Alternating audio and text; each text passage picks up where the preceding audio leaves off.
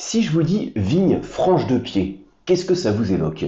C'est peut-être une information que vous avez déjà vue sur une étiquette hein, d'une bouteille de vin, ou peut-être dans un guide sur les vins, ou peut-être en échangeant avec un vigneron.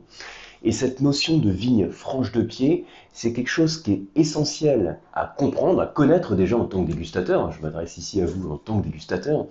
Et puis essayer de comprendre les implications que ça pourrait avoir sur le profil de vin, sur le style de vin qu'on déguste. C'est donc l'objet de cette petite leçon dans laquelle je vous propose de voir quelques repères, quelques bases pour comprendre euh, déjà bah, qu'est-ce que c'est, hein, par définition, à quoi on fait référence quand on parle de vigne franche de pied, et quelle peut être l'implication en termes gustatifs, hein, quand on déguste le vin, euh, si on a une vigne qui est franche de pied versus une vigne greffée. Comme toujours dans les explications, je vais vous montrer quelques schémas, jolis schémas faits à la main avant de faire cette vidéo. Ces schémas ensuite on les fait dans un deuxième temps de manière plus propre, hein, sous forme d'infographie, et elles sont disponibles comme toujours dans le kit du dégustateur, c'est le lien qui est en descriptif de la vidéo. Je l'ai déjà dit à d'autres reprises, en fait c'est un dossier que j'actualise régulièrement au fur et à mesure des, vidéos que je vous propose ici. Alors déjà, pour bien comprendre le contexte, sachez que tous les pieds de vigne, hein, quand on observe un vignoble, tous les pieds de vigne sont en fait constitués de deux parties. Il y a un porte-greffe et un greffon. Alors quand je dis tout, c'est pas complètement vrai, hein, d'où l'objet de cette vidéo d'ailleurs. Mais voilà, pour simplifier, la plupart des vignes, dans tous les vignobles, sont constitués de deux parties. j'ai fait un schéma bien basique. Euh, voilà, donc ça c'est un pied de vigne. Hein. Ça c'est la partie euh, racinaire. Ici, ce que j'ai fait ici, hein, on va dire c'est un petit bourrelet de greffage. Et vous avez en fait un porte-greffe sur lequel vous avez cette partie qui est le greffon. Donc de manière générale, hein, je l'ai ici, porte-greffe, greffon, euh, tous les pieds de vigne hein, se présentent sous cette forme, un porte-greffe et un greffon. Alors pourquoi on a un porte-greffe et un greffon? Je pense que ça c'est des choses que vous connaissez peut-être par cœur, euh, sinon je le rappelle rapidement. C'est dû à un petit puceron qu'on appelle le phylloxéra, j'avais dédié une vidéo complète à ce sujet. Je vous remets le lien aussi en description ou en commentaire. Je vous mets le lien quelque part. Et euh, donc juste pour vous rappeler le contexte, le phylloxéra, c'est un petit puceron parasite qui a été importé accidentellement euh, d'Amérique, hein, d'Amérique du Nord, et qui a commencé à ravager petit à petit, et euh, enfin petit à petit même de manière, de manière exponentielle, l'ensemble du vignoble français et européen, et même au-delà. C'était à la fin du 19e siècle. Et ce qui se passe, c'est que ce petit puceron, ce petit puceron ailé, en fait, il va progresser dans le sol en creusant des galeries et aller piquer, attaquer la racine de la vigne pour pondre les œufs les larves qui vont naître vont s'alimenter, vont s'en alimenter hein, de la vigne, et donc ça provoque la mort du cep, généralement dans les 3 ans. Il y a une autre forme de phylloxéra qu'on peut voir également sur les feuilles de vigne, mais qui, elle, n'est pas mortelle. Et donc, à partir du moment où il a commencé à décimer le vignoble, ça a été une des plus grandes crises de la viticulture à l'échelle mondiale, et il y a plusieurs parades qui ont été proposées, qui ont été testées pour essayer de contrer le phylloxéra. Donc le recours à la chimie, D'autre part, il y avait une autre parade qui consistait à immerger le vignoble avec de l'eau, donc pour noyer le puceron.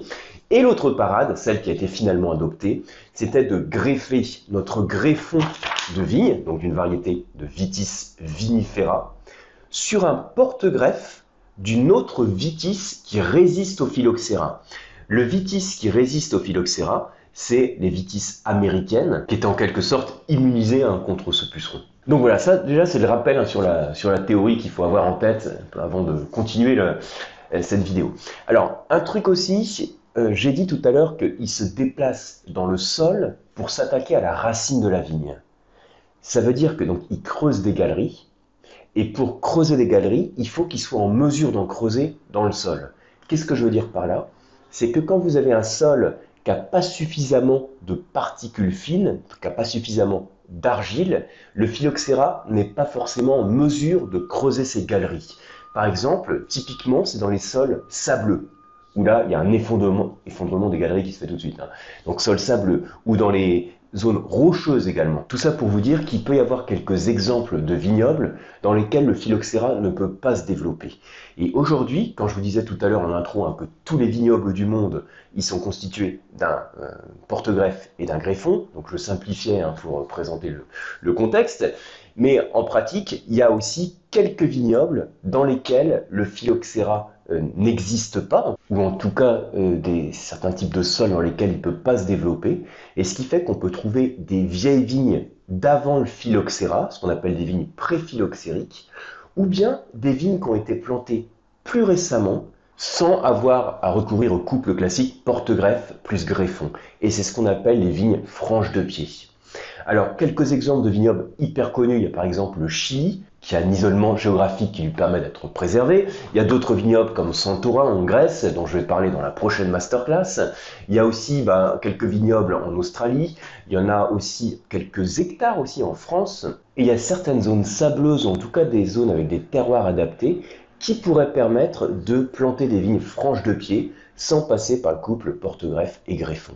Et c'est donc sur ce constat qu'il y a une association qui a été créée, l'association Franc de Pied, qui a été créée en 2021, donc c'est relativement récent, hein, par, je crois, Loïc Pasquet, le vigneron bordelais de Liberpater, et qui a été rejoint depuis hein, par plusieurs centaines de vignerons qui ont rejoint donc euh, l'association. Et je pense notamment à des vignerons de la Loire comme Thierry Germain ou Chiden, euh, à Philippe Charlopin en Bourgogne, ou à l'étranger au très réputé Egon Müller en Allemagne par exemple. Alors planter des vignes franches de pied, c'est un truc qui se fait non sans risque parce que en fonction du terroir, on peut avoir une exposition au phylloxéra donc qui est plus ou moins euh, marquée. Il y a aussi certains vignerons qui s'y étaient essayés comme Charles Joguet à Chinon qui a, je crois abandonné. Donc c'est pas quelque chose de facile et c'est un grand risque à prendre. Mais les vignerons qui le prennent partent du principe qu'on va avoir une différence gustative à partir du moment où on n'a pas ce couple porte-greffe et greffon. Parce qu'il part du principe que le porte-greffe agit quelque part un peu comme un filtre entre le terroir, on va dire le sol, et puis la vigne et le fruit, si vous voulez. Parce que le fruit, il est porté euh, par le greffon, c'est le principe, hein, vitis vinifera, donc la bouture, euh, le fruit est porté par le greffon.